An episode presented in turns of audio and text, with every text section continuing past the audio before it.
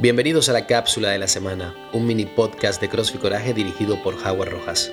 A partir de ahora, deja todo lo que estés haciendo y regálate unos minutos para reflexionar y sobre todo para encontrar esa motivación diaria que tan importante es para que nuestros días tengan más sentido.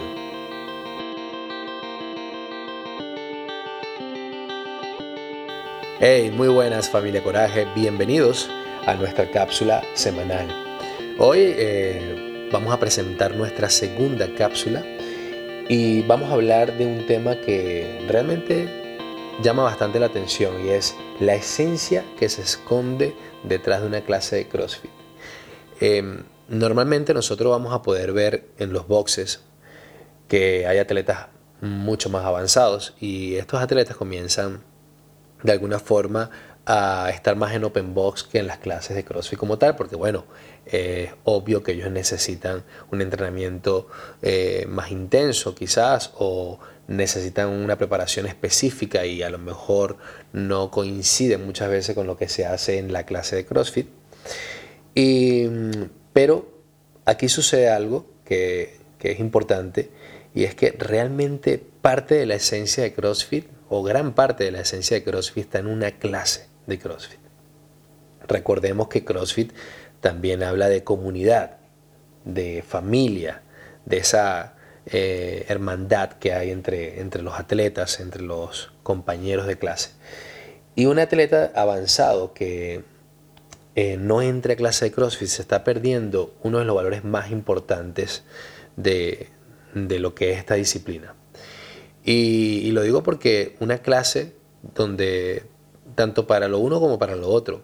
En una clase mm, de, CrossFit, si tú tienes atletas avanzados, realmente las personas que están a su alrededor sienten un plus muy grande de motivación y te ayuda a mejorar porque tú comienzas quizás a mirarlo mientras entrena y esa persona te motiva porque se, se, mueve muy bien, porque realmente lo que está haciendo lo está haciendo muy concentrado, muy enérgico y realmente esas cosas eh, te dan motivación, te motivan de verdad.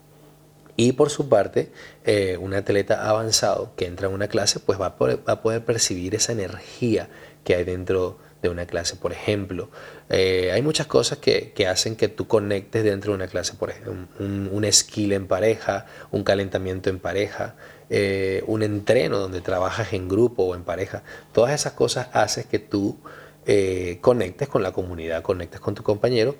Y ahí justamente es donde está gran parte de la esencia de CrossFit, en la comunidad que se logra hacer a través de, este compañerismo y, de estar, poder estar en una clase con un grupo de personas y tener la necesidad de conectar con ellos, de hablar con ellos. Entonces es algo muy bonito y que no debemos perdernos por nada del mundo.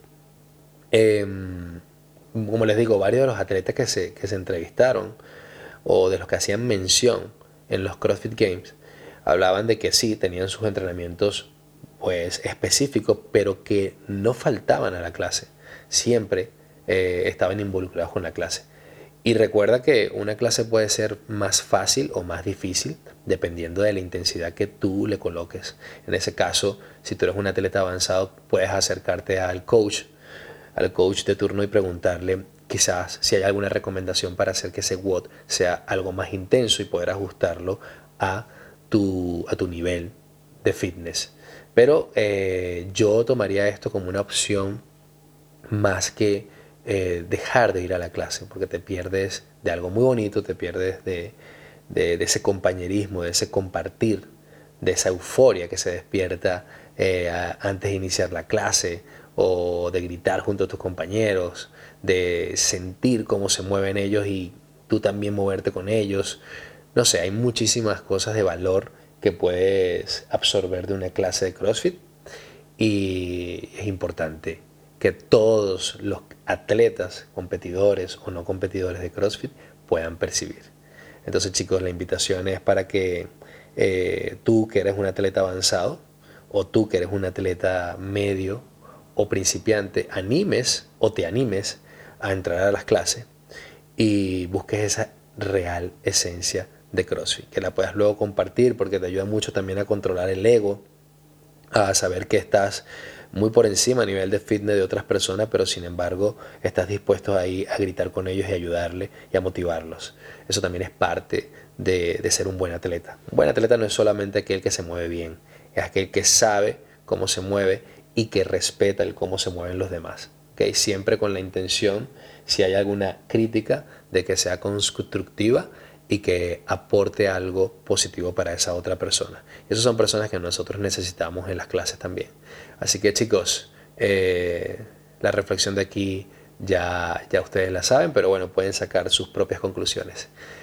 Pásenla muy bien, sean felices y recuerden, no olviden siempre sonreír.